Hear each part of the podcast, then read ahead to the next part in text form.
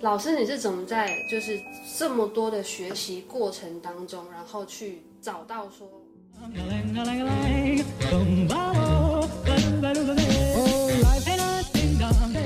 老师，你是怎么在就是这么多的学习过程当中，然后去找到说这样子画这个东西就是我陈佩君该有的样子？我跟你说，为什么选择牡丹，你知道吗？嗯，因为牡丹它一直代表富贵，对不对？对。你一看到我的牡丹，已经跟传统的牡丹不一样。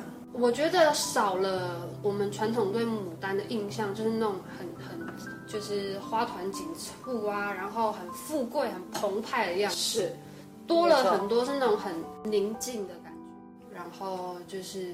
优雅的东西在里面，就是其实跟我以前看过的牡丹画作其实是完全有点颠覆的印象。对，我跟你说，当初切进去画画这个领域的时候呢，选择牡丹为出发是。我想要买钱，最直接的。为什么嘞？我刚还在想说，老师该不会真把这句话讲出来吧？他真的讲出来了。那我就实话实说嘛，我我不要那么虚伪嘛，对不对？其实还有一个就是那个传说是则天的故事。嗯，武则天称帝后的时候，他就是喝醉酒了，然后就到御花园，对不对？嗯、然后。他就命令所有的花都要百花要全开嘛，嗯、可是只有这牡丹不肯。哦，很骄傲哎、嗯，他非常骄傲哈，嗯、我也是王嘛，干嘛听你的，对不对？嗯、然后呢，武则天一怒之下就放火烧，然后把他丢到洛阳。嗯，可是我没想到隔年的话，他开的比原来的更好。这桀骜不驯让我觉得好像跟我的精神蛮符合的。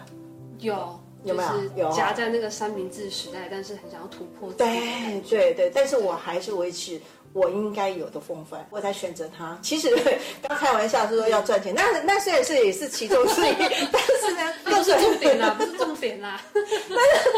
最重要还是说他的精神，桀骜不驯的精神，让我觉得跟我之间好像一个联系。嗯，我就无形当中就会把一些的山水的风景，对不对？就融入到我的牡丹里头去，这样。所以你刚刚会说很宁静，有一个雅致，其实它就是一个山水的意境。嗯，所以呢，在除了说它是一个富贵的象征以外，另外一个代表就是说，你看武则天多厉害，她是历史上第一个承认的女皇帝耶。嗯，对，你看她的精神是不是蛮值得我们学习的？嗯，我就把这个精神面带入到我的作品里头去。嗯，这样子。提到作品，我们刚刚就一直有讲说，老师的画。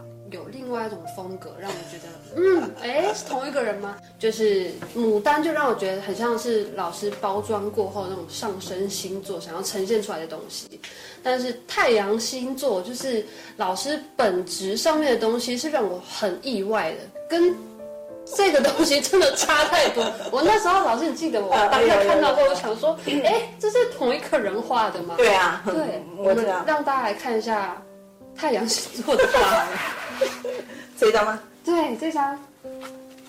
大家能想象这个画跟旁边这一些画是同一个人画出来的吗？就是我觉得老师的本质好像，我上次也有跟老师说，我觉得老师的内心好像住着一个就是很童趣的小女生。嗯，就是聊天下来，感觉老师内心真的是一个很幽默啊，然后很风趣，然后很。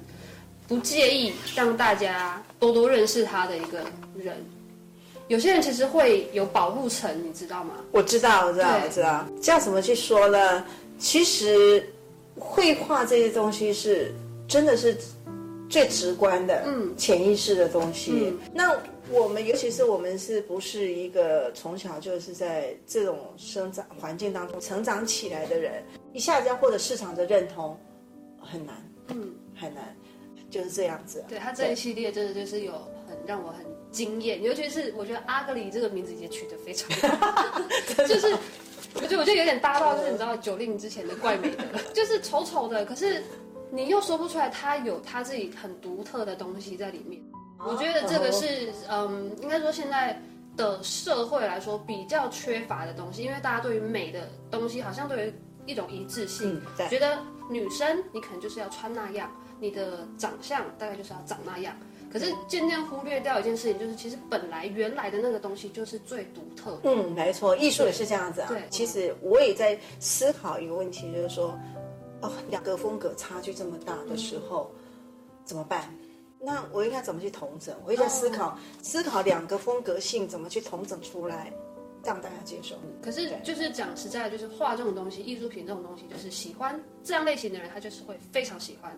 那你要强迫喜欢牡丹的人去喜欢阿格里系列，其实也是太勉强大家。所以我觉得，不管是老师想要怎么呈现，但是回归到原点，就是这都是佩君老师的东西，嗯，都是最原始、最原始的陈佩君老师。我就是还有一个问题，就是老师成为艺术家，然后成为画家，当然我们也看到了很不同面向的陈佩君老师。但是老师还有一个更特别的身份，是他创建了一个品牌啊！对对对，他想说，哎，我是一个画家，然后我想要建立一个品牌，出发点是什么？为什么要让自己这么累？呃，这个是很好的问题，哦、这个应该就是回归到我刚刚第一次介绍那个射手老师。嗯，当初射手老师在为我第一次的人生个展的时候，他取了这个名字，他就跟他太太说，跟佩君说，我知道他不敢用这个名字，他就公主这个名字他一定不敢用的，可是，在他的作品里头。让我看到就是精神，嗯，是一个要被呵护在手掌心的一个小女生的一个心态。嗯，然后他觉得说，你要跟佩君说，她有这个责任，去把他的人生的经历，嗯，还有就是说他在谷底的时候，他有没有放弃？嗯，能够靠着艺术这样子慢慢往上爬，他必须把这个精神给散播出去，让更多的女性能够在人生最低潮的时候。然后甚至碰到很多的家庭问题、经济的问题，都不会因为环境的关系去放弃，所以他才说，如果可以的话，他把这个精神给散播出去。后来就开始在思考这个品牌怎么走下去，不能够只有我啊，对不对？才开始想，好啊，那如果我有这个财力跟能力的时候，那我可以帮一些艺术家去圆梦，因为我们搞艺术人到最后面都希望就是。能够自己的东西也能够不同的方式去呈现。对，嗯，对。其实我觉得今天就是听老师跟我介绍了，就是他自己的经历之后，我觉得我反而更相信一句话，就是有人说过，当你很认真的想要做一件事，心里就只想做那一件事情的时候，全世界都会来帮你。这就是因为你对于画作的喜爱，然后对于想要做好《公主与牡丹》这个品牌，就是太热切了，就会热切到你会默默的吸引到很多人，就是想要哎，陈佩君老师这么认真，那我来帮帮他一些事。对，然后我真的觉得，就是如果你也是一个，不管你是画画的画家也好，或者是你是嗯做音乐的朋友也好，就是因为我我其实讲真，我自己其实，在玩音乐这一块。有点像，有点算半放弃的，但是我并不觉得可惜，因为我现在做的事情是我很喜欢的。然后我也渐渐有感觉到，就是我真的想要做一件事情的时候，我除了会让我自己做的越来越开心之外，然后我也感受到别人对我的帮助。嗯嗯，对，其实这是成为就是一个艺术家。当然，大家看到你之外，我觉得这是最开心的一件事情。嗯没错，真的，像最近那个香港理工大学，就是一个机会，看到了，他们就想，就说看看能不能跟我们有什么一个合作的模式。我们最近也在思考这个问题，啊怎么去跟香港理工大学合作这样子。所以感觉就是这条路好像很崎岖，但是能走到的方向是越来越广。当然啦、啊，又认识你们啊，我更广，有你们的帮忙，我会更广，不是吗？好了，就是我们今天觉得很开心，就是老师分享了很多你自己个人的故事。那我相信一定也会多多少少影响到正在收看的你们。对，然后如果你喜欢陈佩君老师的东西，我们会放相关的资讯，然后大家可以去搜寻。然后最重要的是，如果你喜欢我们今天的影片，记得一定要按赞、订阅、分享、订阅。